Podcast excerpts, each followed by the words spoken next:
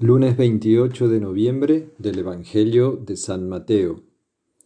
En aquel tiempo, al entrar Jesús en Cafarnaúm, un centurión se le acercó rogándole, Señor, tengo en casa un criado que está en cama paralítico y sufre mucho. Le contestó, voy yo a curarlo. Pero el centurión le replicó, Señor, no soy digno de que entres bajo mi techo Basta que lo digas de palabra y mi criado quedará sano. Porque yo también vivo bajo disciplina y tengo soldados a mis órdenes. Y le digo a uno, ve y va, y al otro, ven y viene. A mi criado, haz esto y lo hace. Al oírlo, Jesús quedó admirado y dijo a los que lo seguían, En verdad os digo que en Israel no he encontrado en nadie tanta fe.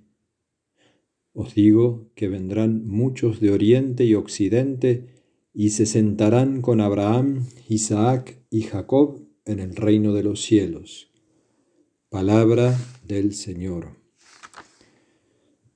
Muy queridos hermanos, el Evangelio de hoy, el primero, después del primer domingo de Adviento, nos da unas claves para comenzar con grande ánimo y liberalidad, como nos enseña San Ignacio, a vivir este Santo Adviento, este tiempo de preparación para la Navidad, un tiempo de gracia que tenemos que aprovechar, un tiempo en que Dios nos da especiales gracias para convertirnos, para abrir nuestro corazón.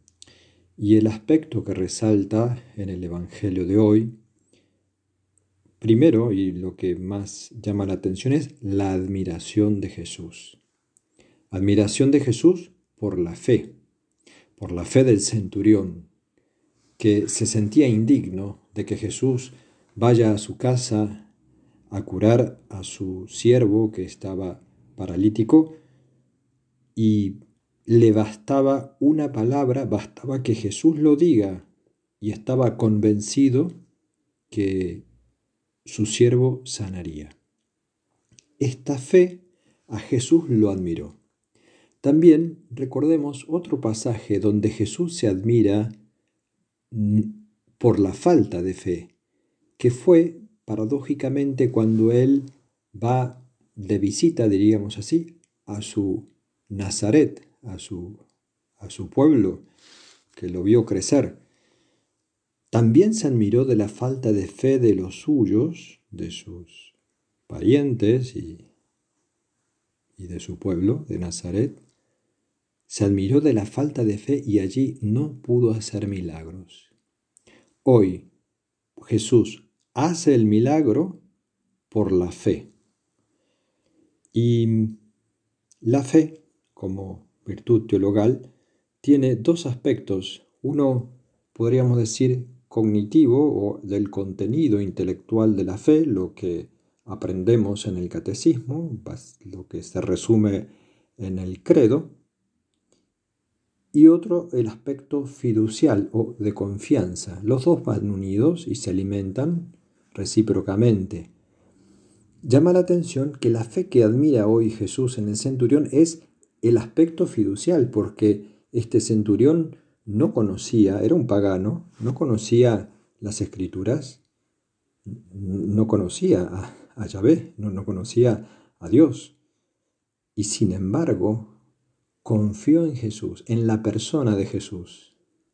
No quiero decir con esto que no importa la formación y, el estudio de nuestras verdades de fe. No es eso, no es contraponer, sino acentuar lo que hoy nos enseña el Evangelio, que es la, la confianza que nace de la certeza de quién es Jesús.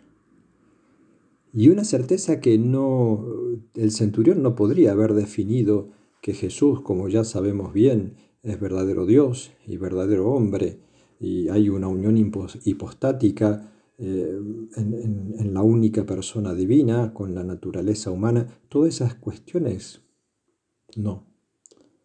Pero se confió en el Señor. Este, este, y además sintió su indignidad de que alguien como Jesús entrase a su casa. Hay confianza en el centurión, hay humildad. Quizás no hay conocimiento de la ley, conocimiento del Dios de Abraham, de Isaac y de Jacob.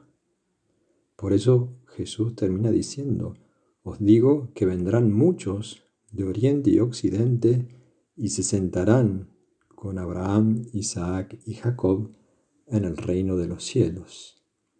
Es una puerta que se nos abre a todos aquellos que no, no somos de la estirpe de Abraham, porque Jesús no vino solamente, no viene solamente a salvar a su pueblo de Israel, sino a todos los hombres. Pidamos a la Santísima Virgen como Madre y Maestra que nos enseñe a crecer en esta fe fuerte, firme, la fe que, que llegue a admirar a Jesús, que Jesús pueda decir de nosotros, no he visto fe tan grande en Israel, que también es una ironía, porque los que tendrían fe serían los israelitas y no los paganos.